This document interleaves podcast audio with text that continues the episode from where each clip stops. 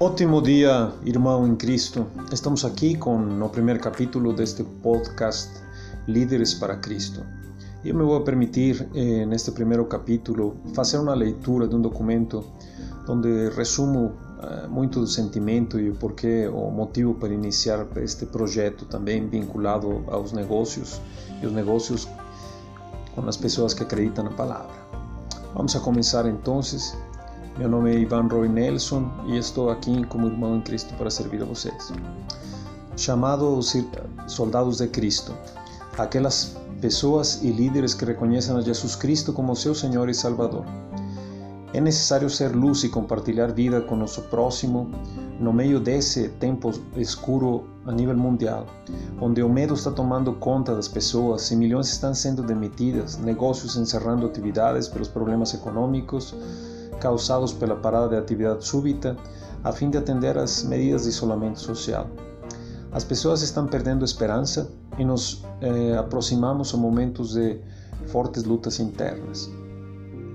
O medo de perder a vida por causa da doença de algumas pessoas é grande. O medo para as pessoas de perder emprego é grande também, e ainda mais se já conversaram com vizinhos que foram demitidos desde o início ou nos primeiros dias da quarentena.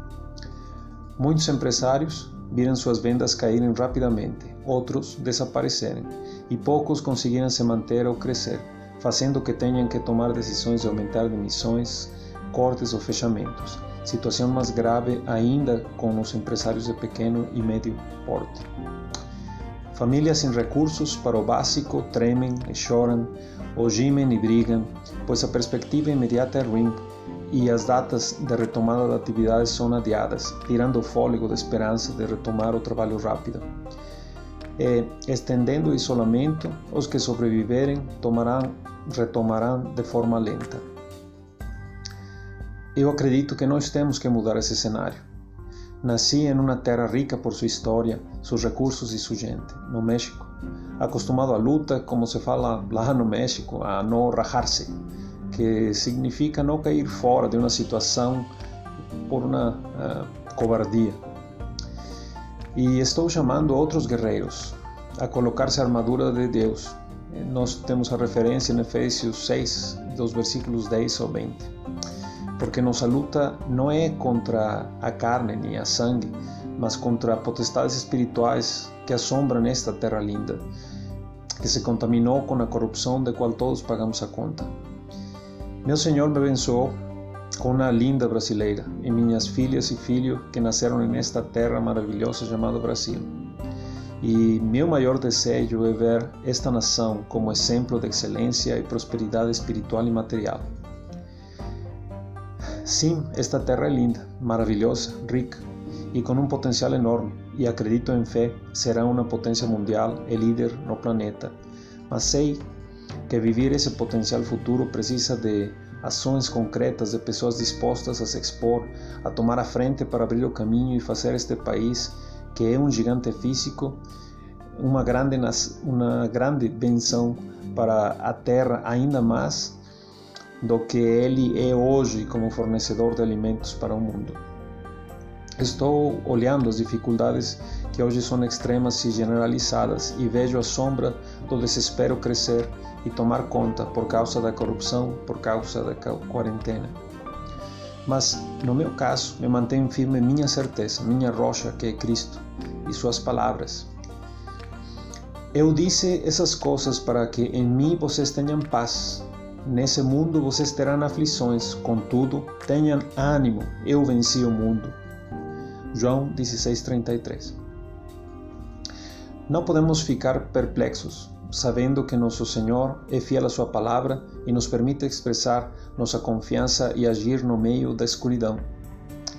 Ainda que ande pelo vale das sombras da morte, não temerei mal algum, pois tu estás comigo e a tua vara e teu cajado me protegem. Isso nos fala a palavra em Salmos 23, 4. Estou chamando aos líderes, principalmente empresariais, a iniciar uma luta pela vida deste lindo Brasil. Não deixemos que as circunstâncias presentes facilitem que o medo de um futuro incerto tome conta dos brasileiros. Façamos a diferença nesta terra para a glória de Jesus Cristo, para que nosso Pai Celeste cure esta terra e Brasil seja exemplo para as nações. O chamado para fazer a diferença é para quem se diz cristão, pois pelo sacrifício de Jesus Cristo fuimos feitos um e filhos do Deus. Então a nossa responsabilidade é nossa responsabilidade interceder por todo o país. Eh, não podemos esperar que aqueles que não acreditam em Cristo façam isso por nós. Cabe aos filhos do Senhor clamar para que esta terra seja sarada e a paz do Senhor seja estabelecida aqui para a benção de toda a nação. Em 2 Crônicas 7,14 encontramos o texto que fala: E se meu povo, que se chama pelo meu nome, se humilhar e orar, e buscar a minha face e se converter dos seus maus caminhos, então eu ouvirei dos céus e perdoarei os seus pecados e sararei a sua terra. Hoje não fica esquisito é, é, uma pessoa falar de Jesus Cristo quando se trata de negócios ou cuidado da saúde, mas vale lembrar as palavras dele de Jesus Cristo. Mas aquele que me negar diante dos homens, eu também o negarei diante do meu Pai que está nos céus. Mateus 10, 33. Se acreditamos na palavra, nós temos que nos posicionar diante do mundo com clareza de quem somos, em quem cremos e a quem servimos e a quem servimos, pois nosso alvo é Cristo e temos que ser exemplo, tomar uma atitude de acordo com certeza, todos temos errado, mas persever, perseveramos para ser cada dia menos eu e mais Jesus Cristo em nós, através do Espírito Santo. Assim, não tenhamos medo de tomar uma atitude de coragem frente às circunstâncias e não nos deixemos atrapalhar pelas opiniões de quem pode nos julgar, pois a própria palavra fala que nossa justiça é imundiça perante o Senhor. Essa referência está em Isaías 64, 6. Mas eh, oremos para que a justiça do Senhor seja sobre esta nação e o lamento de, dos pobres, os famintos, os injustiçados, os enganados tenha resposta e o Senhor permita que seus anjos lutem as lutas nas quais pessoalmente nós não temos condição de lutar. Eh, tomemos essa referência de Hebreus 1,14 onde fala que não são todos os anjos espíritos ministradores enviados para servir em benefício dos que heredarão a salvação? Nós temos que nos posicionar sem medo, ainda que sejamos expulsos de alguns lugares e, e não eh, e não nos deixar de e não deixar de compartilhar a nossa esperança, nossa fé, como fizeram algumas autoridades eh, no tempo de Cristo mas que prefeririam a glória dos homens. Vemos o exemplo em João 12, entre versículos 42 e 43.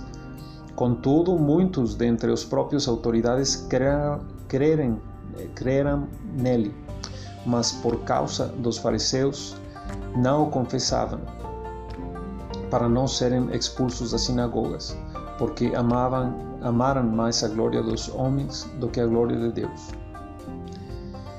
Se você é um líder que acredita em Cristo como seu Senhor e Salvador, se você se você é e quer ver um Brasil melhor, e as minhas palavras fazem sentido para você, una-se a mim. Me segue nas mídias, mídias sociais. Andemos juntos, aproveitando a tecnologia para que, sem importar a distância física, nos unamos no propósito de dar ânimo a quem sente é, que não pode mais, ao desesperado, e para abençoar unidos esta nação. Tenho visto por experiência como existe ignorância de conceitos básicos de gestão e planejamento nas empresas que atrapalham o desenvolvimento das mesmas e intensificam as rixas internas das empresas familiares. Tenho vivenciado as lutas nos conselhos entre membros da família que podem destruir as próprias empresas e impactar o emprego dos de centos de famílias por decisões cheias de ego.